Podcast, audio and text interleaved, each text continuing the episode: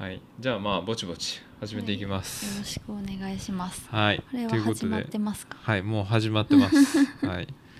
えー、2回目の登場ということで。はい。えっ、と門司港ゲストハウスのおかみ、はい。ポルトのおかみの長野さくらさん。長野さくらです。はい。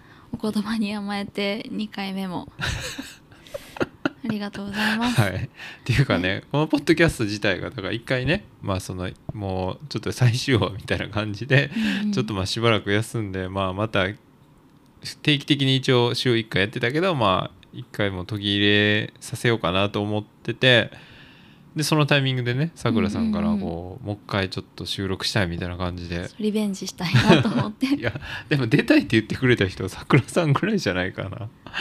本当ですか？なんか恥ずかうんしいわ。いやいやいやでもそんな風に思ってくれてたんやっていうのがすごい嬉しくて、まあさくらさんは、えー、と前回は、えー、とエピソードナンバーちょっと忘れましたが「えー、とこたつイズジャパニーズピクニックスタイル」っていうタイトルの回の時にえっ、とまあのぞみさんっていう方が、まあ、そのこたつの活動をやられててそのここに今一緒にいたさくらさんにもちょっと出ていただいたっていうことでね。うん本当旅先でファッと出会った人に話話を聞かれてそこから始まりあらって思ってあなんかこれこれでよかったんだろうかというモヤモヤがずっと残り。いやいやいやねなんて言ってたっけ？さくらさんはでもなんか前回のやつはちょっとこう自分的にあんま納得いってなかったというか、うん、うん。なんか私これ私じゃないと思って背伸びしてる。あそうそう。なんかそんなこと言ってたよね。と思って、うん。なんかモヤモヤしてたんですよね。えー。そうなんや。ちょっといいように言い過ぎたみたいな感じってこと？その自分の仕事なり、ボルトのことやったり、うんうんうん。なんか、やっぱ神戸にいるせいか 心なしか。う んそんなん関係まあまあでもまあどう そうか。うんなるほどねちょっとこういいなんかいいように見せなあかんなでしょうみたいなね、うんうん。うん。ちょっと脚色しちゃしちゃった感があるので。そうなんや。これ私じゃないなとへー。聞いてるうちに思ってきて、うん。いやーでも面白かったけどね。なんか言葉のチャチョイスとかやっぱこうちょっとキレがあるなというか 文学的というか、うん。ありがとうございます。いやいや多分本読んだりするの好きな人なんやろうなっていうのはなんとなく、そうですね。うん本も好きだし、うん。が結構ヒップホップが好きなんだと思うんですよ。あそうなん えそんなこと意外な。なんかインフムのが好きみたいでうん。それからなんか来てるんじゃないかなと思います、ヒップホップ好きなんや。ヒップホ意ップ。外やな。普通になんか今の今の人たちのですけどね。えーた例えばどういう人聞くの？あんまり詳しくないけど。なんかチェルミコとか。あーえ女の人がやってる女の子2人のユニットの。あーあはいはいはいはいはいはい、あいう感じから始まりうん。なんかでも今結構いろいろ聞きますね。なんかバシとか。バシ？へえ豆腐ビーツとあか豆腐ビーツはねパンピーとか。人？あそうなんだ、うんうんうん。そう豆腐ビーツ近所近所ってこともないけど。近所なんですか？うん、その同じ地下鉄沿線沿いですよあのえ人は、えうんね。輩出してるんですね。そうそう。でうん。パンピーとかね、うんえー。あそういうの聞くんや。意外やねなんか。まあでもそのポップポップというか、まあ、ちょっとそのカジュアル寄りというか、うんうんうん。シティ寄りというか、うんうんうんヒップホップの中でもその、うんうんまあそうかもですね。女がどうだらとかゲットマニーみたいな感じではないってことね やっぱり。さすがに、確かに。うん。そこまではちょっとあれやけどみたいな感じやね。うんうんうんなるほどなるほど。えー、そっか。面白い。でまあそういう感じでまあそうね。だから前まあお話しさせてもらったけどまあもう一回今回っていうことで。まあでも今回そもそも僕がこうやってこうゲストハウスポルトさんに来たのは、まあ、ポルトさんで今作品展をさせてもらってるということですね、展示してもらってまあはい、いやいや本当にもうねあのそう僕からちょっとお願いしてちょっと器最近溜まってきてるしちょっとどっか展示会したいなっていうので、んん。そういやポルトなんかギャラリーやったなと思って、うんうんうん。そう連絡してみたら全然快く OK していただいてそうですね。そういえばで思い出してくれるのがすごいありがたいいですね。やいやいや。でもそういうなんかその前のねエピソードを聞き直した時にそのギャラリーとかね、うんうんうん。準備中っていうか、うん。なんかそういうのを見たいっていうのもあって神戸に来たみたいな話とかね、うんうんうんうん。結構してたけど。そうですね。うん。前会った時とかはじゃあそんなにまああんまり展示会とかはそこまでやってなかったって感じなのかな？その当時はコロナで店を閉めてたあー休業してたのもありうんあんまり大きくできんよねみたいな話をしてて。うんまあその中でもできることとしてやっぱり個展とか大きなイベントじゃなくてちょっとした個展とかうんっていうのでなんかケースがないかなと思ってそれで見に行ってとかかな？本屋さんもあの健太さんに紹介してもらっていろいろ回ったし。なるほどねまあそういうの見に行ってきてまあ今ちょっとずつこうやってるってとこってことよね。そうですね。まあ僕もねなんかボルトでそうやって展示会させてもらうって話だったけどまあ行ったこともなかないからうんうんうん。まあどんな感じなんかなと思ってまあその場所も含めて全然知らんかったからさうん。なんかその遊郭やったのかな？そそうれを改装してるとかって話だけはうん聞いてまあホームページも見たけどうん。まあ実際どういう感じなんかなと思ってたけどまあなんやろ。いわゆるこう中心地っていうか商店街とかあるエリアからは微妙に外れてるけど。そうですね。静かなエリアで。うんうんうんうんでまあそこの中にまあでもほんまなんやろ。その遊郭みたいな場所っていうからなんかその周りその飲食店ばっかりとかうんうん。なんかそういう商商業的なエリアなのかなと思ったら、なんかマジで住宅街みたいなところにそうですね。うん、あるよね。うんうん。隠れ家的なうん。ところを目指してはないですけど。うんうんうんうん。まあもともとは逆にもっとあったってことなんかな？そういう。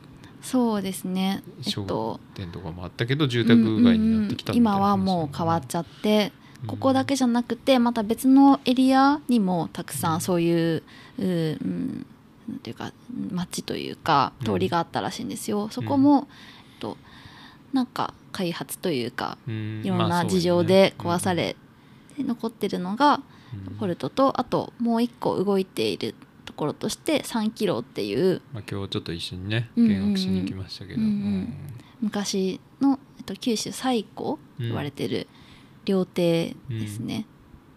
ね見学無料でね、ね行きましたね。うん、できるから。でまあそのおっさんがね面白い。館長さんというか広報広報担当の。担当の人がいたんかな、はい、なんかなかなかちょっと癖のある感じの。芸能人がすごい朝日新聞の記者やったとか出てた、ね、ですね。出てましたね、うん、でまあ芸能人には自分は詳しいと。いうのでなんかいろんなジャニーズのアイドルの名前とか出されましたけど。サッシーがとか言ってたね。結構年齢いってはるけど割と詳しい感じそうですよね。確かにね、うん。2人とももう全然疎くてそのそうやね。なんか今の芸能事情に全然ついていけなくて。グループ名言われたけどあんまりピンとこんかったな、うん、でなんかねなんかそこのそこに遊びに来た北九州大学生とかのなんか、女の子とった写真とか見せられて。なんかこれ大丈夫なんか。まあ別にあれ変な写真ではないけど、うんうんうんまあそのね、うんなんかでも結局あの人北九大なんか女子大生じゃなかったですよね絶対。ああそう写真写真に写ってた人が、うん絶対あなんか女子大生には見えないもうちょっと。なんか大人のうんうん。うんなんでしょうもうねちょい行ってるかもしれないね、うんうんうん。20代。そうだねもうちょい行ってるかもしれないね、うんうん。そういう人もいましたけど、うん。まあでもなんか話好きな人がなんか多い感じはするね。そうですね。忙しい街ですね門司港はね。うんうんうんうんなんかスクランブル交差点っていうか、うんうん商店街と市場の間を通ってる、うん。と大きな信号を渡ってる時も大体知り合いに会ったら知り合いというかなんかおばちゃんに会ったりしたら「あーこんにちは」みたいな。うんへえとかってめっちゃ話が始まって、うん。信号の真ん中で、うん。真ん中で。うん。みたいな街ですね、へー。話しかけられますいっぱいいすろんな人に、ごいね。なんかそういう感じはなんか俺もあってそのねさっきちょっと話したけど安全入り船食堂っうん。うんうんていう、まあえーとすごい古い感じの食堂があって。コンテナ食堂がありますね。はいまあ、朝早朝から空いてるんよねあそこ確かね、うん。うんでなんか昼定食が380円っていうなんか いつの時代やねんっていうありえない価格でやってるはい。とこがあって、まあそこの食べて出たら他のお客さんもたまたま同じタイミングで出てまあそのおっちゃんにいろいろなんか文字工のことを教えてもらったりとか話しかけられて結構喋ってたけど、うんなんか結構そういうこう人との距離感が近い感じは割とするかもしれないね。不思議ですよね本当に。うんね。うん。まあでも本当にさくらさん詳しいねほんとほんまにこの文字のか歴史とかなんかこう町のこととかそのこういう店があってとか、うん。こういう場所があってみたいなことはやっぱすごいスラスラ話してるからやっぱ相当こうなんていうか、まあ、この町がすごい好きでやっぱこそういろいろ知ろうとしてんねんなとかっていうのをなんかすごく感じましたけど、ただ普通に暮らすだけじゃここまでは知れないから。そうやんね、うん。やっぱりゲストハウスをやっててというか、うん。店で動いててよかったなと思います、うん。ここまで解像度じゃないけどすごい潜って、と文字工のことを知れるのはなかなかないなと、うん。ん。そうやんね、うん。確かに確かに。学生の頃は北九大だえっと学生の頃はここじゃなかったんですここに住んでなかったんですけどうん。この辺のこと全然知らなかったですもんね、うんうんうんうんうん。そっか。その、うん小倉の方の人はあんまりも文字の人は小倉に行くけど小倉の人はあんま文字に来おへんみたいな感じなん？言ってしまったら。なんなら文字工の人も小倉にはあんまり行かなあくて。行かないんや。あ文字工で完結するんですよ。へえなんか商店もあるし、うん。だいたいなんか食べたいものとか飲みたいお店会いたい人は門司港にいるので、小倉までなんか出るのもう良くないみたいな。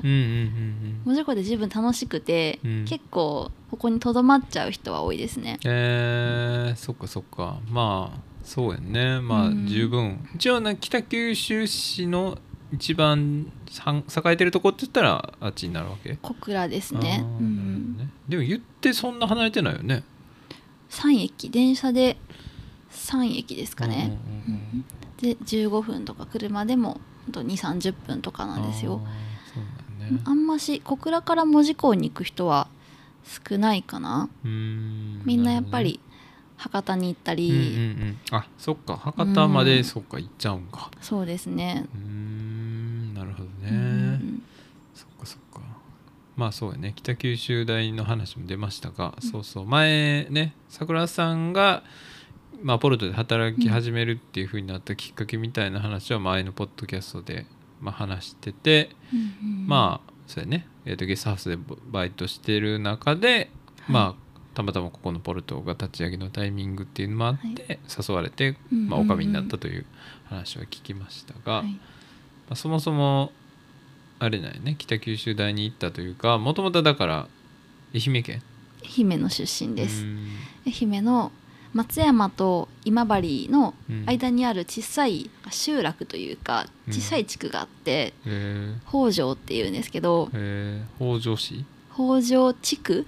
地区？松山市。ああ松山市のの北条っていう地地名みたいな感じです。うんうんうんうん。の出身でうんで、えっと、高校までそこに暮らしててうんうん高校卒業まで。で大学進学と同時に北九州に来ました、えー、それは理由としてはなんか東京行くとか関西行くとかじゃなくてそこにしたってなんかあったの？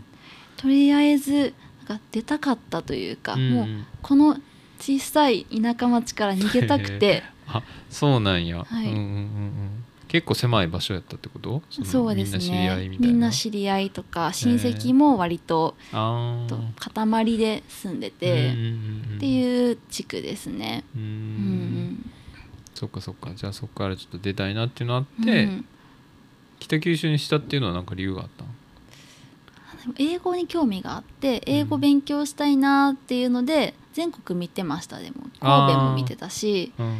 でなんか関東の方もあるなって。学費が安くって自分で何とか学費を出せるところがいいなって思って、それで公立大学で、うん。あ北九州あるやんみたいな、それで目星をつけてましたね。距離的には近いんじゃない？なんかフェリーとかあ,、るんやったっけ？フェリーあります。松山と。松山と小倉をつないでるフェリーがああって。小倉に行けるんや。そうなんですよ。あそれめっちゃいいね、うんうんうん。じゃあ。めちゃめちゃアクセス的にはですね。でも松山小倉はまだアクセスいいんですけど松山に着いたら朝5時で、うんうん。なんか交通手段がなくて家に帰る。ああそっかそっか。そうなんです。それがちょっと不便でうん最近ずっと使ってないですね。へええその夜行ってこと？夜行フェリー1本です。えそんな離れてないのに？夜10時に出て朝5時に着くあ便だけなんや。でそうなんですよっていうかそんなかかんの？え？えー、7時間もかかんの？あ7時間。かかんねんね、うんうんうん。えーそっかそっか。なんか昼のフェリーとかあるんかなと思ったりしたけど。だって神戸と高松だって4時間ぐらいで行くからさ。ああそういうそうでのないんだね。すね。えー割とゆっくり。割とゆっくりゆっくり行く感じだよね。走ってる感じですね。えうんうんー、うん。そっかそっか。あなるほどね。まあでも北九州とりあえず来てまあそれまで別に縁もあれもなかったってこと？全然行ったこともなかったしみたいな。まあそれ行かへんよね多分愛媛の人別に。そうですね。みんな関西かな行くとしたら、あまあそっちの方に出ることの方が多そうやもんね。修学旅行で行きましたね多分。うんうんうん北九州に？北九州に来ました。へー。ひろ愛媛から広島行って、うん。えっと、原爆ドームとか平和公園とかに行って、山口行ってで、えっと、越えてスペースワールドに行って、はい。で俺も行った。行きました、うん修学旅行で行った。修学旅行だったんだ、うんうんうん。へえそうね。はい。で帰ってくる帰ってくる。あフェリーかなんかに揺られてバスごとフェリーに乗るのかな。ああそうやね。陸路はないってことやもんね、そうや。橋とかないもんね。ないですね。そうやね、うんうんうん。四国と九州は直接はつながってないのか、うん。ああなるほどなるほど。えー、そうなんや。じゃあまあ本当にそういうぐ修学旅行で来たぐらいしかない、まあ、北九州に、まあ、来たと。やってきてしまいました。どうやったんですか？来てみてなんか来たと当時当初の印象というか。当時私えっと18の本当に学生大学1年生の頃にうん。飲食店でバイトしてて、うん。常連さんがみんなカウンターで地元の人なんですよね、はいはいはいでおしゃべりしてたら「北九州慣れた?」みたいな、うんうんで半年私も学生で住み始めてうん。であちょっと慣れましたみたいな友達もできたし、って言ったら「あそう怖くない怖くないね」うん。みたいな。で全然怖くないですよって言ったら「そうねでもあの事件からもう半年経ったっけね」って言われて。あの事件、「あの事件?」ってなってうん、調べたらそのそのその店の隣でちょうど銃撃事件があったらしくて。あそれはあの裏社会の人たちのやつですか？みたいな感じらしいです。へー。ああそうなんやね。あの時びっくりしたっけねみたいな言われん、て。すごいね。その事件からまだ半年なんか。だいぶ新鮮やなそれ。隣隣はすごいな、うんうんうん。えーそうなんや。やっぱ言葉とかも全然違うの？やっぱり。あー違いますね。食べ物とか。うんなんか方言結構慣れてきたけど結構強めだからちょっと確かに「ちょっと。なんとかっちゃ」とかうん「そうっちゃ」っていうのがきつい感じのあれやね最初は確かに、あーいつも喧嘩してるんだなってなりますね。うんうん。あ確かに。ちょっとそういうこう パッて言うみたいな雰囲気の言葉、うんうんうん。なんとかやけん？とかも言う、うん。やけん。そうですね。きつく聞こえがちかもしれないね。ちょっときついかもしれない。へその割に言ってる内容がすごい優しくーて、うんうんなんか本当信号待ちしてたら知らないおばあちゃんに声かけられて「うん。あんたちょっと」みたいなちょっとうん。なんか怒ってる感じで振り返ったら「そのバッグどこで買ったんねん」みたいな「かわいい。かわいい」みたいな。すごいな。でもさくらさんやからっていうのもあるんじゃない？なんかその話しかけられるのも。なんか知らんけど。あそうか。そうなんですかね。喋りやすいというか、結構みんな話しかけられてとか、うん。電車逃すみたいなのがあるみたい捕まっちゃってとか。あー結構じゃあそういうのがじゃあ話しかけ知らない人に話しかけるってことに対してはあんまりこうみんな抵抗感ないというか、不思議な街やなと思います、えーじゃあそれはあんまりなかったってこと？じゃあ愛媛の時はそんなに。うん愛媛もなんかあったんなないことはないと思うんですけど、うんうんうんぱもうちょっと閉鎖的だったですね、ん。あそうかそうか、うん、港町だけどうちも漁師町だったんですよね、でもやっぱり漁師の港と貿易の港とかは違うんかなみたいなのはなるほどなるほど。そっかそっか、そうやね。商売っていうか、そうやね。漁師やったら結構自分が取ってきたもんを売るだけやけどまあ貿易やともうちょっと例えば交渉せなあかんかったりとかで、多分もうちょっとこうとかなんかその関係してる人が多いから、うんうんうん。その商店の人とかなんかいろんな人が入り乱れてるからこう、うんうんうん。活発になるんかもしれんねそうですね。コミュニケーションがね。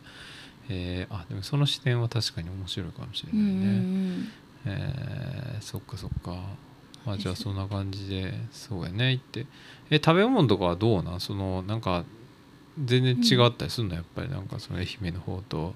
うんうん。お魚が安くて美味しいのはうん。北九州やなと思いますね、あほんまに？えそでもあんまり変わんないんじゃない位置的に。なん関でしょうね。門海峡やからでもやっぱり波が違うと思うんですよ、えー。お魚一匹もななんか一匹にしても名前が多分呼び方違ってて、うんうん。あーまあそういうのあるよねうん。うん確かにね。うんでなんか同じ名前ネットで調べて同じ魚屋っていうのは見てもなんか顔つきが違ってたりして、うんうんうんなんかこっちで取れる方がちょっとなんか激流を生き抜いてきましたみたいな。ああなるほど。結構百戦錬磨みたいな顔をしてて。分かるような分からへんような話だな。魚屋さんが言うてんねんならあれやけどおかみが言うてるとなんか ほんまかいなと思ってしまうけど。なんか釣っへてきた魚とかを見てても、うん。釣られた魚とか見ててもすごいまだまだまだ生き生きそうな感じの、それを感じ取れるわけね。うん。へー。なんかそうですね。面白いな。へ地元の魚屋さん愛媛の魚屋さんに取れた魚とかだと、うん。もうなんか好きにしてみたいな感じのまな板の上で。い。やいやいや本当に。ーそうかまあ俺は両方見たことないから なんとも言われんちょっとなんかもう魚屋見に行きたなってきたな松山の魚 もう好きにしてって顔してんねや。いや本当そうですよ。なんかこっちの魚と比べるとどんだけおとなしかったのかなっていうかなんかうん。泳ぎ方も多分、多分ちょっとね。あれなんや、うんと撮りたかったら撮ってもいいですよっていう泳ぎ方してるのかもしれな。いうんうんうん。そうなんかな怪しいななんか。へえー、そっかそっか。うん。なるほどねまあでもなんか九州ってさなんか醤油が違うとか言うやん甘いうんみたいな。あそうですね。めちゃめちゃ甘いと思います、やっぱ四国は違うん？四国関西寄りってこと？うんまださらさらっとというか。うん。なんか自分の、うん、自分の地元が普通だと思ってたから、まあそうよみんなそうよねみんなそうですよね。九州の人はきそれが当たり前と思ってるし、うんうんうんみたいな感じやね。九州の醤油をなんか一回垂らした時になんかすっごいね、砂糖がうん多分入ってるから、ネチャネチしてうんみたいな、とろみがあるんですよね。うん。それがびっくりしました、へえ確かにな、うん、そうやね。だいぶちゃうもん。ね、醤油違うってね砂糖入ってるってすごいな、えー。そうですよね。なるほど。でもうどんとかもさ九州って結構なんか言うやん、うん博多っていうかこの辺福岡？うどんもこっち愛媛だとやっぱ香川寄りでちょっとコシがあって、丸亀製麺とかもあるけど花丸うどんとかも関西にあるんかな、うんあるある。花丸うどんみたいなちょっと割とコシめがあるんですよね、うんでも北九州は助さんうどんっていう、なんか給食のソフト麺みたいなのが主流で、うん。なんか初めて食べた時はこれはなんか違う食べ物だなと、うん同じうどんという名前のこれ伸びてるよねみたいな。ですよね。うどんのイデアが違うと思って、うん。だしも全然違うん。かなやっぱり、うん。うん。うん、そうですね甘いですねこっちの方が、うん。北九州の方がなん。か四国はやっぱいりこだしみたいなうん。うん。うん。イメージ強いけど、あっさりしててうん。うん。うん。うん。だしの香りでみたいな感じだけど、うん。うん。うん。こっちはじゃあ結構もうちょっとコテッとしてるというかそう甘い感じだよね、うん。へーそれは受け入れられたん？割となんかもうここまで来たらこれがこれしかないからあまあ確かにな、うんたまに恋しくなってうん。とこの辺で文字で香川というか讃岐うどん食べに行ったりうんしたんですけど、うん。全然なんかそのそれですら甘くてうん。コシなくてう、なるほどなるほど、うん、なんだろう海外で日本食料理を食べてるみたいな感じのうどんの再現率で、うんうんうんうん。とできないできないんだだってなりました。近いのにな。うえー、そうなんや。なんかでも、うん。ね、スケさんうどんも美味しいです。うーんなるほどね、うんうん。そういうなんていうか逆にこう食べたくなるもんとか恋しくなるもんってなんかあんの？その松山とか愛媛のもんここっちにないもんでなんだろう。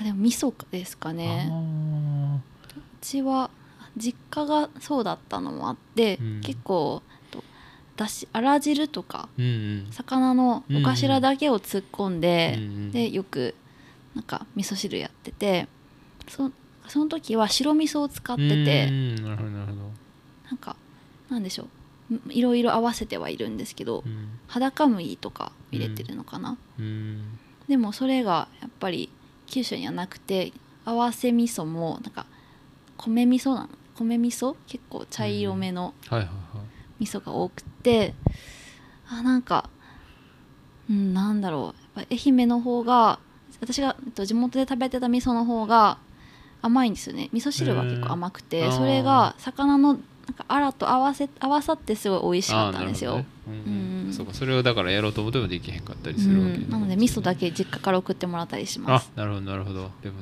そうやね。結局やっぱそうその辺にやっぱアイデンティティっていうかなんかうんうんうんうん。あるんかもね。結局その醤油味噌みたいな、うんうんうんアイデンティティじゃないか。なんかそういうこうそうやなんでねしょうね、うん。まあ基本のもなんか下の成り立ちみたいなのがそこにあるというか、うんうんうんうんまあ九州は麦味噌とかなんかな。割とそういうの麦味噌が多いっていう話は聞くけどうな、ん。なるほどね。ね。そっかそっか。まあでもそうやね、まあ、大学の話からえらいもう食の話ばっかりしてま本したけど。当ですね。食べることが好きすぎて。いやいや僕も好きなんで。そうやね。じゃあまあ大学入ってまあそうやってこうバイトしながらやったけど、うんうん。その英語を勉強してたんだっけ？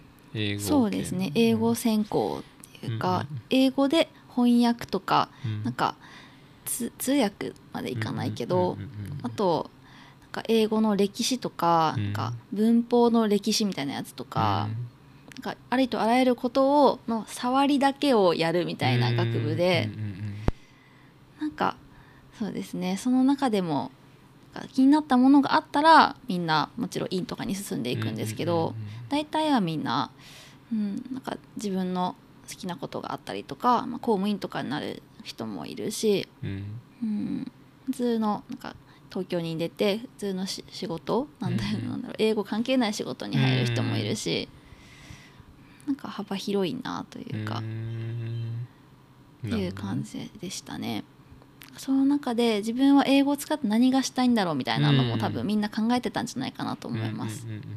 そうか。だから幅広く触れるだけにじゃあその中で自分は翻訳したいんか、うんうん旅行会社行きたいんかとかなんかそこをじゃあ、うんうんうんそこは自分で考えなあかんとうんいうか、うんうん、そうですねっ。たってことやね。うんうんじゃあ桜さん自身はやっててどういう方向に行こうかなって思ったりしたん？それを。私はそれを結構悩んでてでもずっと答えは決まってなくて、うんでそのまま卒業までうんずるずるとやってた感じがしますね。ん。なるほどね。はい、休学してね、えっとうん一回、えっと、3年かな学生3年目で休学してよしなんかみんなやってるからワーホリやろうと思って、うん。本当に流されてじゃないけどでも親にお金もあのいただいてうん。ワーホリ行った時にそこで出会ったものとかでとなんか今の道につながってるのかなと思うんですけど、うん、でも卒業するまでというかとおかみという仕事を与えられるまで自分はなんか何者なんだろうみたいな、うっん。まあでもみんなそうやんね。うんうんうん。結構ね。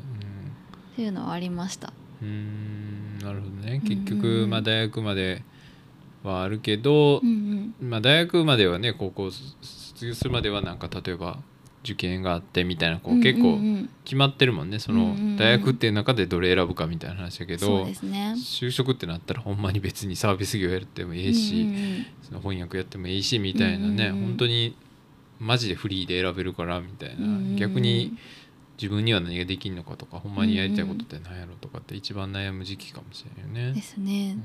その中でも私は結構就活をしようと思った時もあったんですけどタンガテーブルっていうゲストハウスの仕事が楽しくて、うん。と就活を忘れててうん。で親に「あんたがすごいいいいいき時期なんか秋とかになって「うん。あんた就職どうするん?」って言われて「あうん。忘れとった」って言ったら「うん。忘れとったじゃないわ」ってめっちゃ怒られて「あうん。そっか就活ってみんなそっかするものなんだ」みたいな、っていうのがきっかけでなんかさらに悩み始めうて、っん。なるほどね。ていうのもありました。なんか、えそうですね。タンガテーブルが、えっと、前働いていたゲストハウスが楽しすぎて、ーうん。えっと、将来こうしたいとかっていう意思もなくただ毎日楽しくて楽しいうん。楽しいで生きてうて、ん。その先のことっていうよりも今この瞬間をのことをずっと考えてたってことやね。そうでしたね。うーんなるほどね。えそれはだからあれってこと？はホリーでアイルランド行ってきたって話やけど、それから帰ってきてからタンガテーブルで働き始めたってこと？そうです。帰ってきてまあ、そうゲストハウスの仕事したいなってういうんのが出てこと、うんうーん。なるほどね、うん。うんそっかそっか。あだからそれもあってどうしようどうしようってなった時にここから声がかかってっていうこと、ポルトから声がかかって、うんうんうんまあじゃあおかみにっていうことになったってことやね、ありがたいことで、すごいね。ねでもまあなんとかななるんやね。人生ね。なんとかなりました、えー、そうなんや。そっかそっか、えー。まあでももうここはもうほぼもうお任せみたいなおお任せされてる感じってことだよね全体そうです的なことも。ね。へえなるほどね。私が好きにさせてもらってる場所って感じがします。すごいね。本当に。いやいいねそれだいぶあの好きにやりすぎてたまに怒られる。結構多分みんなから呆れられるところと、うん。ちょっとみたいな時があると思うんですけどへそれももう気にせず走り続けてます。ー でも今はじゃあそうやってこうやりたいことが見えてきてるわけなんや。うんうんううん。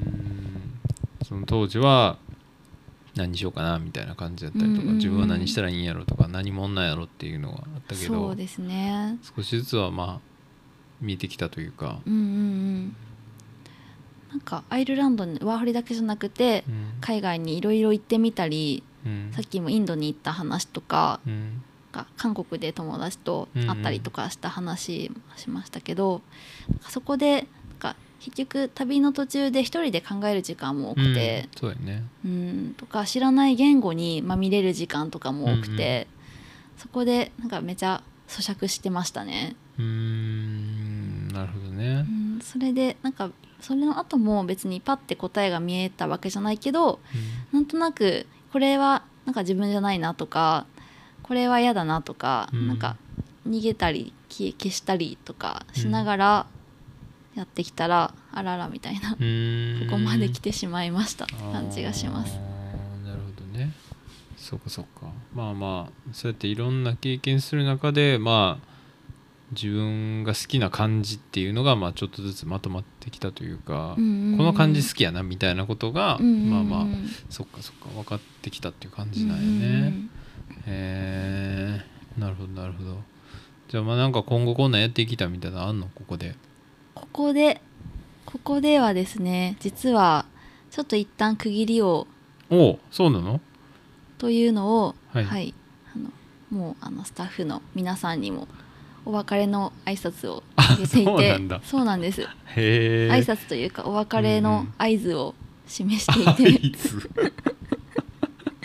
いやちゃんとでも正式に言ってはいますね。まあはい。そうやね、はい。そこそんな大事なこと手話で伝えんなよとかそうそういう話じゃないね。ハンドサインで伝えてるとか。いやそうですよね。朗読で詩にしてるとかそういう話じゃないよね。死にもするかもしれないですけどゆくゆくは。あそうなんやはい。いつもまでやるの？じゃあここ春までの予定にしてます。あーうんうんうんうんまあ、その先はにというか。んん。じゃあその先は何かややりたいことがあるってこと？この先は愛媛に帰ってうんゲストハウスをしたくて、うん。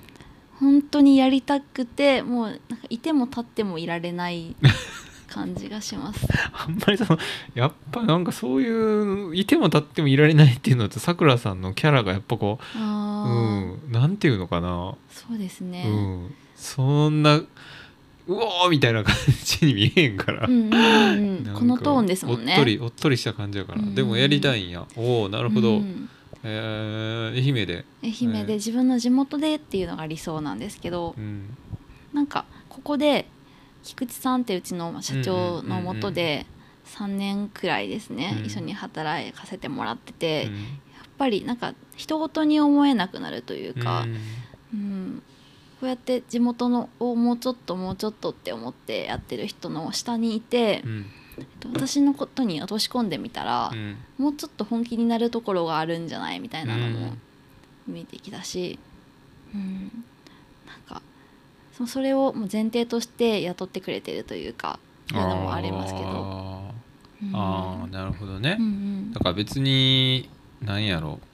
まあここだけ良くなればいいっていうよりもここで学んだりとか、うん。ここで知ったこととかここで感じたことを生かして、うん。自分の地元でなんか面白いことやってみたらええやんっていう雰囲気もあるってこと、うんうんうん。そうですね、もはやそのスタンスでしかないというか、おーなるほどなるほど、うん。なんか最初から「俺は独立推進派だからね」みたいな感じで来て,、へー。来てくれててうんうんうんうん。おおってなって。へでもまさか自分がそんなすぐ店を始めるっていうビジョンを大学卒業してすぐに全然持ってなかったーから、うんうんまあ多分門司港にずっとおるんやろうなみたいなうんうんうんうん。感じでいて、でもぱそれじゃあなんなんかモヤモヤしてる自分もいてうんそういうのもありで愛媛に帰って帰って帰った時にやっぱり結構楽しそうに生きてる人がいて、もう先に移住している人たちとかで地元に帰ってなんか自分の団体を作ってやってる子とかもちょこちょこいて。あこの人たちがいたら愛媛でもなんか頑張れるような気もするとは思いますね。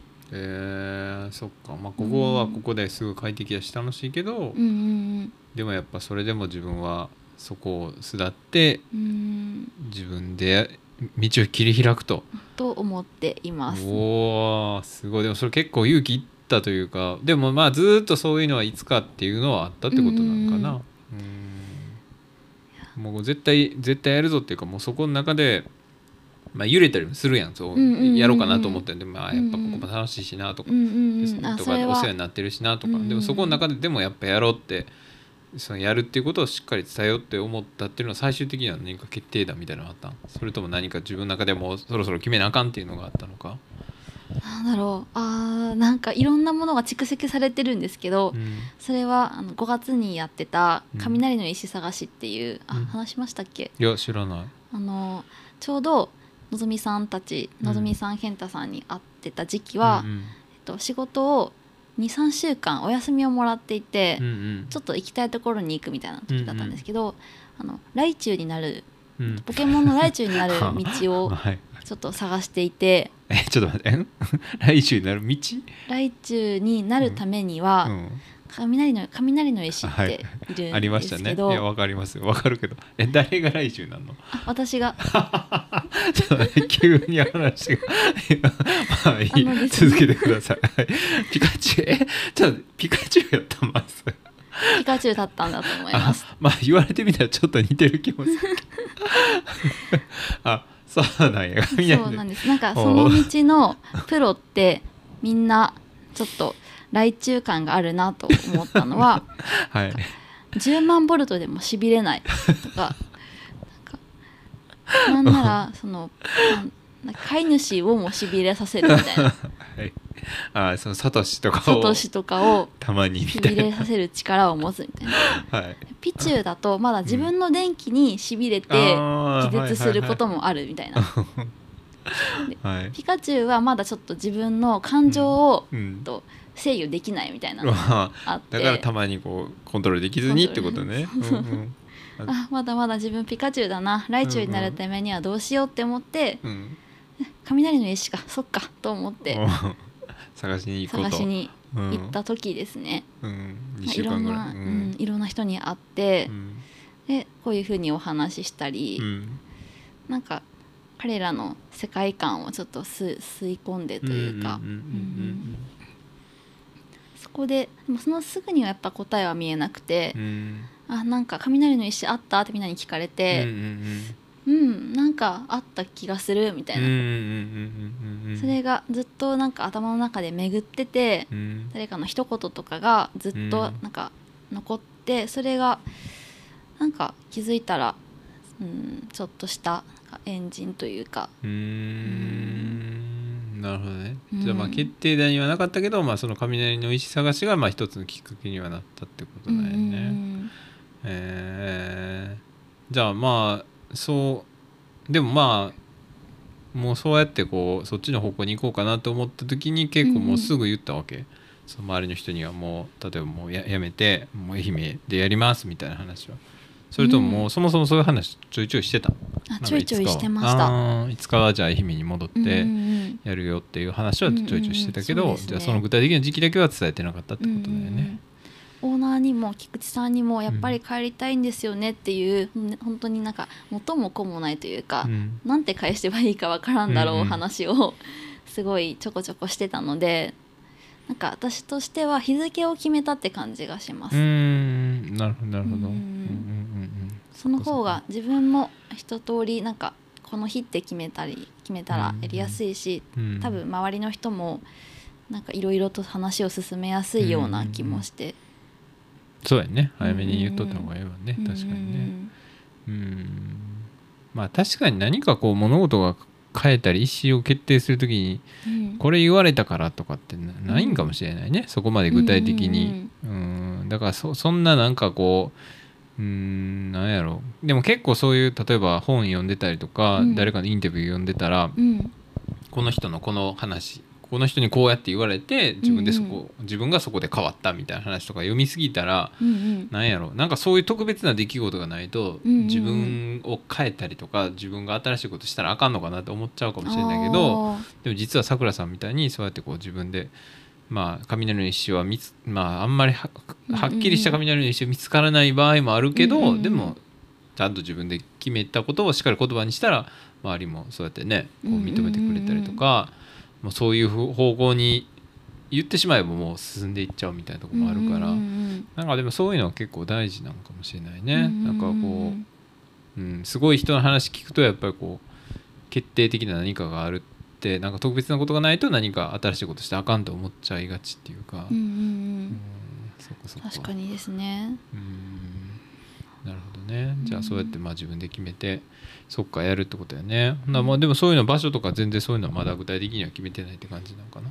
とりあえず戻ってから、そうですね。まあ、戻らんとでも見れないもんね物件とかもね、うん。うん。それもありますね。なんか、うん。と片手間というかなんか例えば月1でこの日に物件見るとかじゃ、やっぱりそのその日に初めましてじゃあ借りますってならないし、うんそうやね。どっちにしたってうんね、関係性ってあるなというのを文字工でもやっぱな、ま、学びましたね。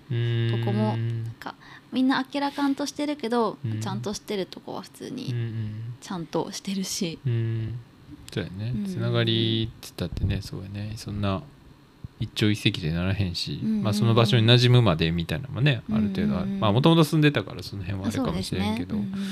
うんなるほどね。そっかそっか。そういう感じなんですね。そんな感じです。えー。じゃあまた遊びに行きますよそっちも。いやいやそれをもう皆さんがポルトのお客さんをこっちにもぜひあどっちもの海を見てもらいたいみたいなのもありますね。そうやねその息の息のあんまり良くない 息のおとなしめの魚もね見てもらってそうそう。やっぱ顔が違うでしょとか言いながらみたいな。そういうのが楽しいかもしれないですねそっか、うんそういうワークショップじゃないけど、なんかあったらいいですね。うんうん。ね実際の違いを見てみたいな、うん。みんなで「あこう本当やな」みたいな。なんか「ほんまか」とか言いながらねやるの楽しいかもしれないね。うん。えーそっか。でもそうやね。あんまりこうなんやろ。まあ俺はそうやってこうフェリーとか好きやから、うんうん。結構その松山となんか九州がつながっててみたいななんとなくイメージはあるけど、うんうんうん。あんまそこの行き来とかうん。イメージない人もいるかもしれんしその今ってやっぱ車社会やからさ、うんうんうん。陸路で全部つながってるとこの方がイメージしやすいけど、うんうんそれこそ絶対昔なんか海運の方がすごかったわけやん、うんうんうん。その江戸時代とかだってそのお酒とかもうん全部うん。ねその船で運んでたわけやから、うんうん。だから昔はもめちゃめちゃ交流あったかもしれないもんね。あそうですよね。うん、愛媛とかと行北九州の方ってめちゃめちゃいろいろやってたかもしれないしね、うんうんうん。そういうのもなんかもしかしたら掘っていったら面白いもんがあるかもしれないしね。うんうん。えーそれで言ったら私は自分の船を持ってうん。愛媛と北九州を往復したくてうん、いいやん。それめっ一ちゃ楽番しそう。効率いいですよね。うんうん。いやいいんちゃう？カヌーカヌーっていうかなんかシーカヤックみたいなんでね。それはハードですね割あとね。船あ船ってあの漁船みたいなやつって船こと？舶みたいな。あ船舶みたいな、うん それもハードな気もするけど。まあそうよね。誰か持ってんの周りの人に。いやなんか頑張ればいけそうな気がする。募ればみんな愛媛と北九州の便松山か。うん。松山とか北条か。北条とうん。門司港の便欲しくない？みたいな、うんうんうんうんなんかクラファンとかしたら。ああなるほどね。いいかもね。でも夢あるね。そういうのは。あ面白いやんって言ってくれる人いそうですしね、うん。うん。そのい単発でもさそのポルトとこう行き来できるとかさそうですね。こっち泊まってあっち泊まってみたいなのがね、できても楽しいかもしれなうんいね、うん。なんかもう妄想で生きてますもんね。いやいいっすね。うん。こんなんしたいなとか、うんうん。こんなこといいなできたらいいなみたいないねやそうでドラえもん的な。すドラえもん的な。はい日々そうですね。うんでもそうやってでも言うのはほんま大事なんかもしれんしね、こうやってこんなんしたいなとかあんなんしたいなとか、そういう話してたらね誰かこんなんあったよって情報持ってきてくれることもあるかもしれないからね。うんなるほどなるほど。そうか、うんうん。じゃあほんまでもそうやってやりたいこと見つかったわけやもんね。すごいね。じゃあその学生時代はまあどうしようかなって感じだったけど。うーん。そうね。そうですね。うん学生時代北九大はすごくやっぱ不思議なところでうん。みんな割と自由な人が多くってうん。なんかそのままえっと休学学校を休んだかと思えばえっと休学してえっと東京に出てえっとなんか俳優を目指すとかえー。みたいな人もたまにいてたまに聞いて、うん。うん、そういうつながりがあるのはなんか本当自由なこう校風じゃないけど、えー。割とじゃあやりたいことどんどんやっていこうぜみたいな雰囲気があるわけやね、まあ、そうですね。うん。かなと思いました。素晴らしいですね、うんうんそっかそっか。じゃあまあそうやってゲストハウスをオープンしてって感じなんやね。いや楽しみですねじゃあこれから。ことを思い描きながら、うん。まあポルトも楽しみつつ。これね。もうじゃあはい。残り何ヶ月かとかって感じになるんかな。うんうんうんん。そっかそっか。なるほどじゃあまあ文字の人たちにもちょっとずつお別れしていかなあかんってことなんやな。まあでまた来たらいいんやろうけどね。そうですね。なんならうん。なんかもう入り浸ってるかもしれないし、うん休みのたたびにうんうんうん。かなんか冬季休業中みたいなのを作って、うんうんうんうん。冬の時期に理由をつけて門司港にいるかもしれないし、うん。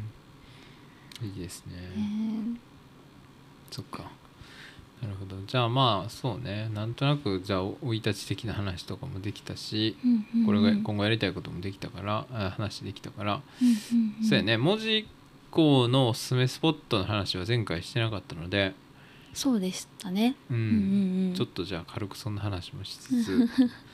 そうね。えーそうですね。まあ俺も初めて来たんやけど門司港うんうん。来たのは初めて、フェリーで来たけどそうねフェリー文字で降りて。うんうん。でバスで門司駅まで移動してって感じかな、で初めて来ましたが。えーそうね。まあレトロみたいなイメージっていうか、まあ、地名が門司港レトロやもんね。だからまあそうういう建物とかはちょいちょいあったけど。まあどうやろうな。その辺まあでも意外と結構観光地観光地してるなっていうのは思ってたより思った。でしょ？とか、ううん。んなんかお土産コーナーみたいな、うんうんなんかそういえばああいうのあんまり神戸にないかもなみたいな。ああそうそうなんですかね。レンガ的なとことかもあるけど、んうん古い建物とか、うん。あまあでも北野とか行ったらそんな感じかな、うんうんうんそう。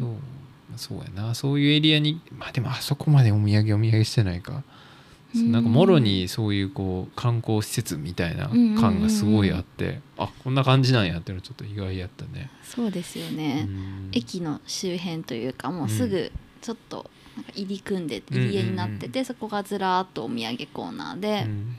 あとちょっとしたレストランもなんかフグとかうん。瓦そばとか焼きカレーとか、うん。本当にこの辺のなんかキーワードを全部盛り込みましたみたいな感じの看板ですよね、瓦そばってあれ山口県じゃなかった？の山口です。山口の川棚っていうところがしえっとうん。本本店というか。あそこの、うん、姉妹2号店か。ー2号店みたいな感じですね。じゃあ結構だからその下関カルチャーも入ってきてるわけやな。そのフグとかもあるしそうですね。うん。門司港自体が、うん、と中を、うん、蓋を開けるとそんなにとしなんだろうこれっていうものがないような気もしますね、まあ、焼きカレーぐらいですか？うん、焼きカレーもだってえちょっと 焼きカレーって言われてもな。カレーチーズと卵とうん。ですもんね、うん。でオーブンでカレーを焼いてるってことやね。はい。うん。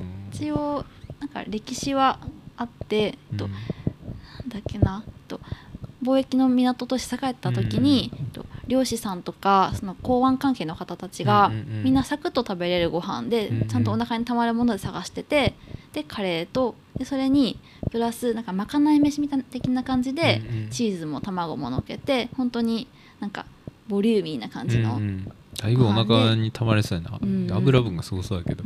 ですよね。うん。えー、そうなんやそっか。まあでもほんまに焼きカレーの看板は本当にめちゃくちゃ見ましたね、うん。文字工なんか悪いけどみんな老舗とかみんな元祖とか。元祖。名店とか、うん。書いてて白い焼きカレーとかもあったあありねそれがますね。いろいろあんねんなと思って、うんみんな焼きこ焼きカレーでみんなこう競い合ってるみたいな感じだけど。すね。そうね。じゃあそうね。えーっとじゃあおすすめのご飯屋さんをじゃあうーん、まあ、朝朝は何かありますか？モーニングとか、うん。まあパン屋さんとかでもいいけど。朝はでも入船食堂に行かれたっていうのも、うんはいはい。ここもだいぶ面白くて朝5時半から開いてますね。5 5時半からなんか10時に閉まる？朝の10時に閉まる時もあってでなんか営業時間を聞い電話で聞こうと思うんですけど、うん。全然電話出てくれなくて もう空いてたらラッキーくらいのああそうなんや。じゃあ今日は俺は結構ラッキーですね。昼間行ったけど、330円で朝定食380円で夜昼定昼食定食ね、うんうん。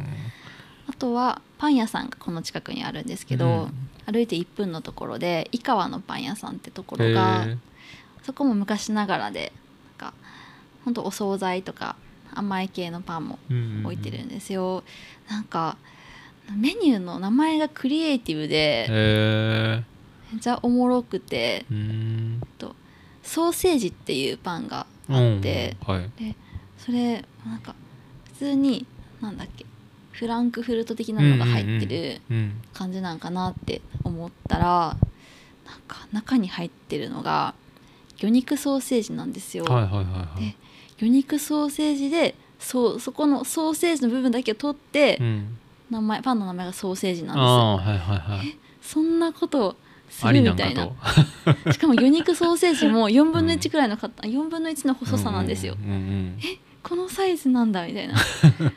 そういうなんか期待を裏切らないあれうん裏切ってんじゃない？のある意味。とってもソーセージととまで食べる人から言ったらだいぶ裏切そられてうですね。2段階裏切られてるよそれ。へえまあそういう昔ながらの惣菜パンとか、まあ、焼きそばパンみたいななんかそういう感じのとこってことね。もありますね。うん。なるほど。ぜひ明日行ってみてもらいたいですね、はいはいはい。時間あれば、なるほどね。はい、ちなみにじゃあお昼は何かおすすめありますか？お昼はそうですね。道塩ってうんいううんもともとは深夜食堂だったところがあってそこが今はお昼だけやってるんだ。ですよね。うん。うどんちゃんぽん、あちゃんぽん。ちゃんぽんってさなんかちょいちょい見た気もするけど、うんうんうん。この辺もやっぱ食べるんや九州やから。この辺食べますね。私結構ちゃんぽん好きうん、でいや、美味しいよねちゃんぽん。俺もうん野菜がいっぱい食べれるから、うんうん。うんうん。へで道塩ってところがあっえうどてん屋さん。はいはい、うどん屋さん。でもカツカレーが有名ですね。あそうなんだ。何でもある。定食屋みって感じですそこはもともと夜だけでで80何歳のおばあちゃん結構みんまな 店主が高齢なんだよね。平均年齢高めで。入り船もそうやったけど。夜中の2時とかまで普通にやっててえー、マジで。前までは。それもコロナでちょっと夜中の店っていうのが需要もなくなり、うん。今は昼がメインって感じですね。ああじゃあ割と最近って話な、うん。その昼になったのが、はいコロナコロナ禍というかうん。このし去年の4月くらいですかね。えその年齢でなんや。すはいげえな、だからそれでもまだ作り作り続けるうん。お母さん、うん。なるほどなるほど、はい、でお弁当も出出し出し始めて、うん。なるほど。すごいね、うんお母さんもすごいチャーミングで可愛いですよね。そうなんや、すごい。えでもすごいこうこういう話してるとそのさくらさんのその街とか人に対しての愛情がこう伝わってくるね本当にね。あうーん。ーでもなんかここでお弁当とかやっぱりお昼も最近はやっぱりや、うん、ちゃんとなんか作って食べれなかったりとか,、なんかどっか食べに行く時間もなかったり夜ももうささっとみたいな時があってもお弁当どっかで例えばその道潮で買うとか、うん。本当に近くで食べるとかってなったらなんかそこの人と話して、うんで周りにた座ってるカウンターの人と話してでそれだけでも元気が出てくるというか、うん。確かにね。うん。うん。で実際にお母さんが目の前の人が作ったうん。か鮭の一匹とか、うんうん。ななんて焼いた一匹とか、うんうん。卵焼き一つとかでもなんか自分のために作られてるなっていうのがすごいわかる、感じるのでコンビニとかに逆に行けなくなりましたうね。んまあ確かにうな、んうん。そうやんな、うん。その目の前の人がやってくれてるっていうのが分かるもんね、うん。ほんまにね。確かに確かに、えーうん。まあ、意外とでもチェーン店もないみたいな話もしてたもんねこの辺はね。そうですね、うん。うん。ジョイフルぐらいって言ってたっけ？ジョイフルだけですね本当にうん。今は。そうなんや、うん。えーそっかそっか。じゃあ道潮道潮はお昼ですね。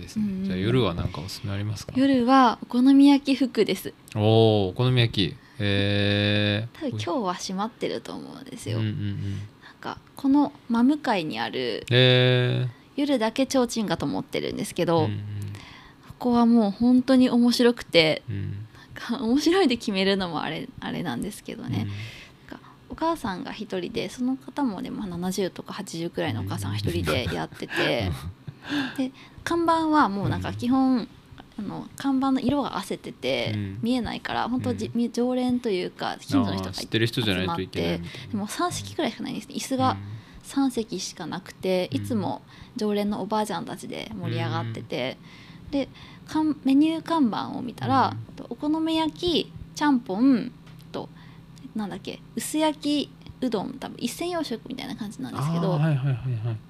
とあとはお好み焼きデラックスっていう4デラックス種類くらいだけなんですよね、はいはいはい。でもなんか座ってるおばあちゃんがアボカド食べてるんですよ。うんへえ。そんなアラカルトもあるんや。そうでアボカドとなんかベーコンを炒めたやつとかを鉄板でやってて、へで「はい」みたいなおばちゃんが出してーて。うん、うん なんかそれをもう何事もないかのように食べてるんうんですよね。うんうんとかなんかまた別の日にはじいちゃんが一人でた食べうん。食べてるんですけど、なんかなぜか納豆とキムチみたういな、ずっと食べながら 喋っててう、ん。メニューにないんですよね。明らかに。うん。なんか聞いたら自分で持ってきた食材をえー、そのバーベキューみたいな話やななんか。焼いてくれんねや。焼いてくれるらしくて、えそれでアボカドとベーコンの炒め物が出てきたらしいんですよ。ー、すごい。もう家でやったらええのになと思っちゃうけど。そっか。本当に。えー。まあでもその鉄板やと火の通り具合が違うとかあるんかもな、ねそそうのおばちゃんがやっぱりこう焼き具合がええとかな、うんうんうん。うんあるんかもしれんけどな、えー、なんか癖があるお店が多いですね多いもねです本当にうん。そこのお店は最高年齢が92歳だったかなおばあちゃんが。うん。毎日通ってたらしくて。うん。でタバコふかしてうん。いつも缶チューハイかな缶ビールからずっとの持って毎日来てたらしくってうん。何さんだったか忘れたんですけど。でもコロナ時期にやっぱりそのお好み焼き屋さんも閉めててうん。そしたら再開した時にはそのおばあちゃんはもう施設に入ってたって言ってましたね。そうなんや。へえそっかそっか。まあそうやんね、まあうん。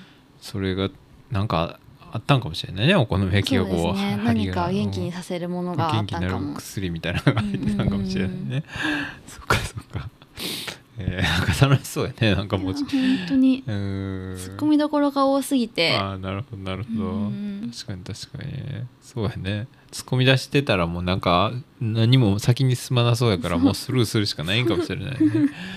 えー、すごいないや絶妙なバランスでじゃあ街が成り立ってるわけですねですね。本当にむしろもううん。高齢者に偏ってる感じはありますけどうねそうやね。まあでも古くからの人が多いんかね。そんなに高いマンションとかもないもんねこの辺。確かあにーそうですね。うーん本当に地元がこっちの人もいればうん。移住してきた方も割と多いですね。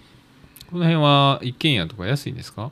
一軒家はえっとちょっと離れたところだと長屋をうんうん。使ってえっと長屋のワンフロアだけワンフロア1階だけ住んでる人とかうん。っていうので安い家賃を安く抑えてる人はいます。ん。なるほどね 3, 3万4万とかで結や。構広々住めてるうから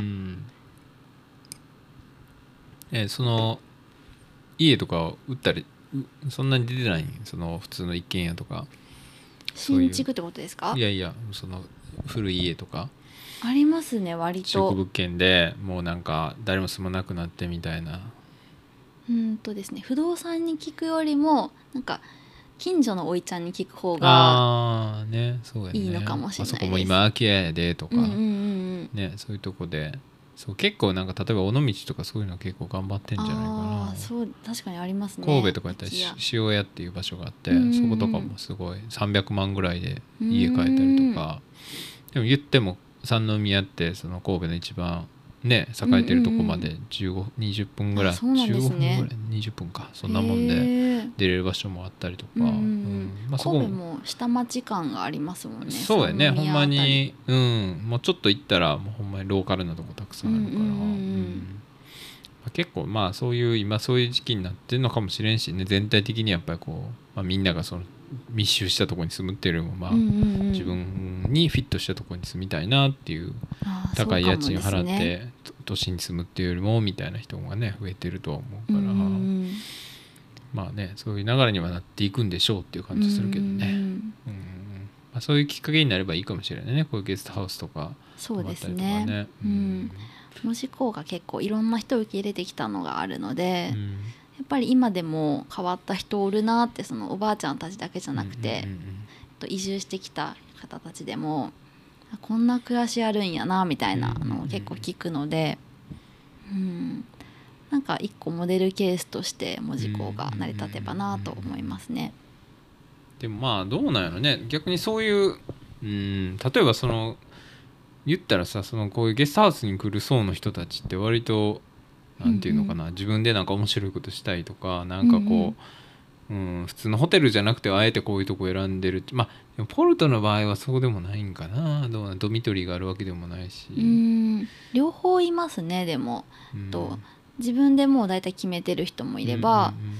とこっちからとちょっと動線を作った方がいい人もおるし、うんうんうんうん。もうもはや完全に観光みたいな人もいるし、ああまあ全然よう分からんけどなんかよう分からんけどっていうのもあれやけど、うんうんうん。まあなんていうか。でもそういう方もいます。ちょっとおしゃれそうやしみたいなんで来てみようかうんうんうんうん。みたいな人やっぱいるんはいるんか、そうですね、ん。なるほうどね、んこっちから、うんこの人に向けてみたいなターゲットを決めてないから、うんうんうん。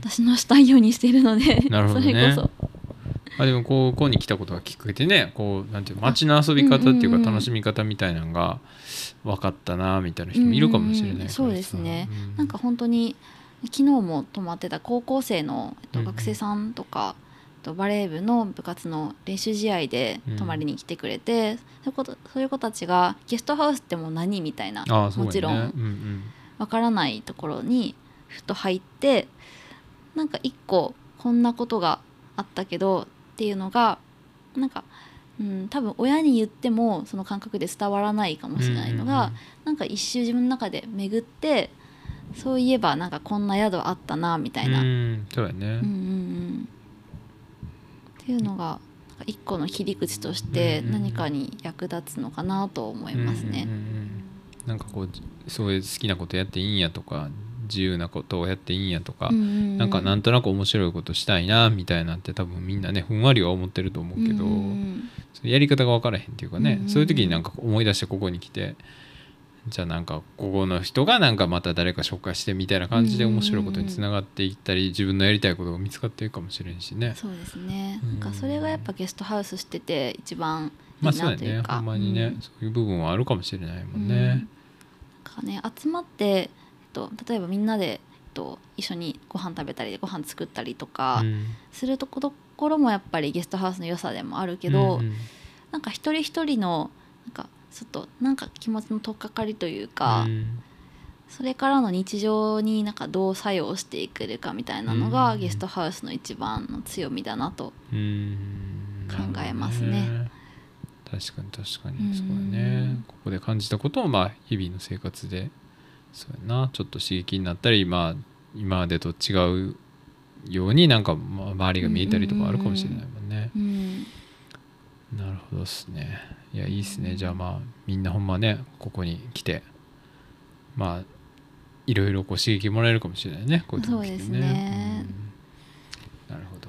まあそうやね、まあ、あんまり観光地っていう場所では観光地っぽいけどでもまあそんなに観光する場所ないけど、うんうんうん。そういうこう、ま、街を掘っていく面白さみたいなのがね多分ここにはあって、うんうんうんまあ、人との距離感も近いしうんうん。まあ門司港はなんか、まあ、たた美味しい食べ物ねたくさんあるから、はい。商店街も一番いっぱいあるしなんかそういうところをねぜひ気になる人はチェックしてみたらいいかなと思いねます、変な人もいっぱいいるし、変な人もいっぱいいるしね。ねいやー変なおかみがなんか、なよくわからないことを言いやほんまに雷の石はちょっとなかなかでしたね。なかなか食らいましたね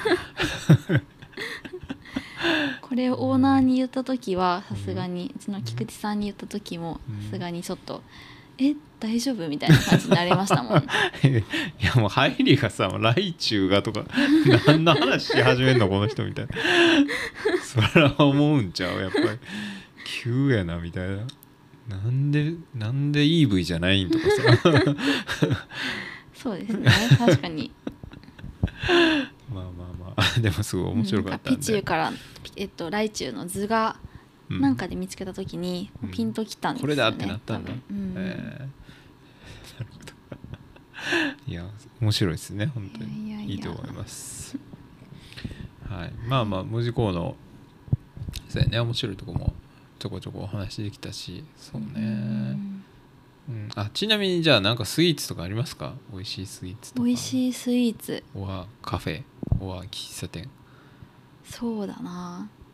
スイーツもあ結構。うんうん。来月も。来月。はい。来月のもうなんか美味しいのもあるけどおいちゃんに会ってもらいたいのが大きいですね、えー。なるほどなるほど、はい。お好み焼きとか回転焼きとかがあるとこね。そうですね、はい。えっと、冬場は、と、回転焼きがメインで夏はソフトクリームが出てくるんですよ、あーはいはい。まあ、今もややってるのかな？一応、うん。なんか、うん、本当に儲かってるのかなと思うんですけど1個なんか買ったらソフトクリーム入って言ってなんかついてくるみたいな、うーん。でえっと G ポルトから梅月っていうそのお店まで、うん、歩いても走っても10分くらいかかるんですけど、真夏でもソフトクリーム渡されて「ああんたもう帰るんやったらごめんごめん」みたいな「走って帰るよ」みたいな感じで「溶けるよ。もう10分以内10分以内やけね」ですごいカウントダウンをされて「うん。はい用意ドン」みたいな感じで走って帰ったりします。すごいな。愛されてるねほんまに、えー。いつも白の T シャツを着ている。えーおっちゃんがおるんやね。はいえー。あんこも自家製というかずっと自分で作られてて、うーん。お父さんはと本当に何十年前からやってるんです。けど小さい頃から、えっとお店を始めた当初からがソフトクリームをうん。無料で通りすがりの子にあげるような感じの商売の仕方だったらし それは商売なのか。なるほど、うん。えやっぱりそれがが今になってもうその人たちが大人になって買わないわけないよねみたいー、な、ああなるほどね、うん。あの時見据えてるなって思います。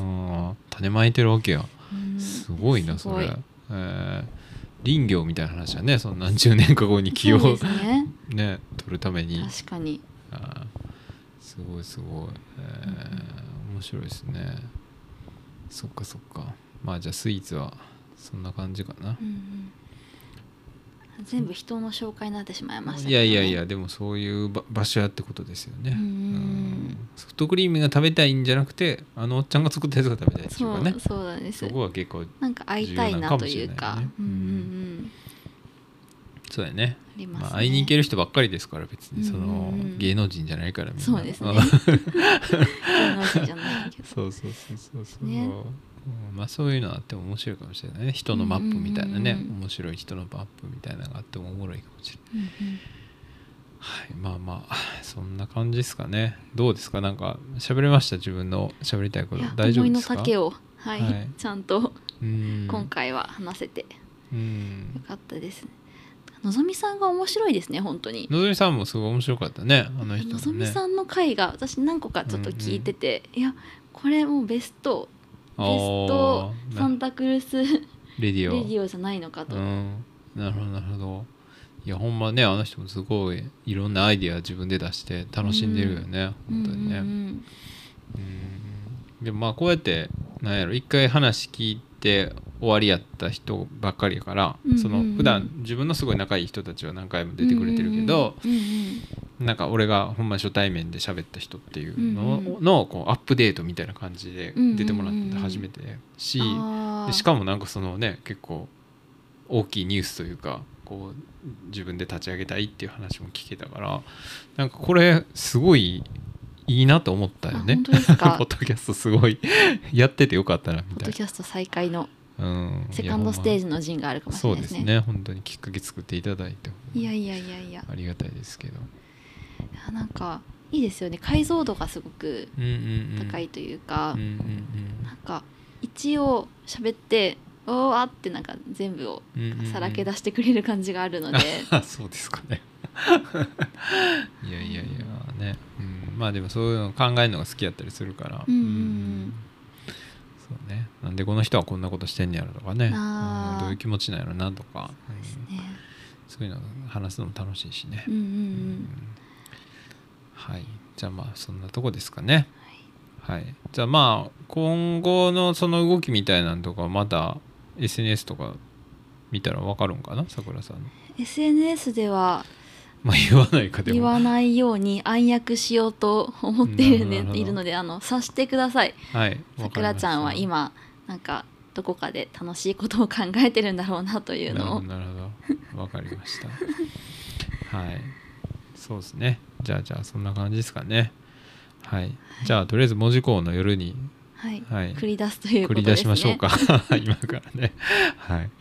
ということでじゃあはい。今回は、えーっとゲストハウス文字工のゲストハウスポルトの女将さくらさんに、はい、ゲストで出ていただきました。ありがとはいうございます、どうもありがとうございました。はい。はい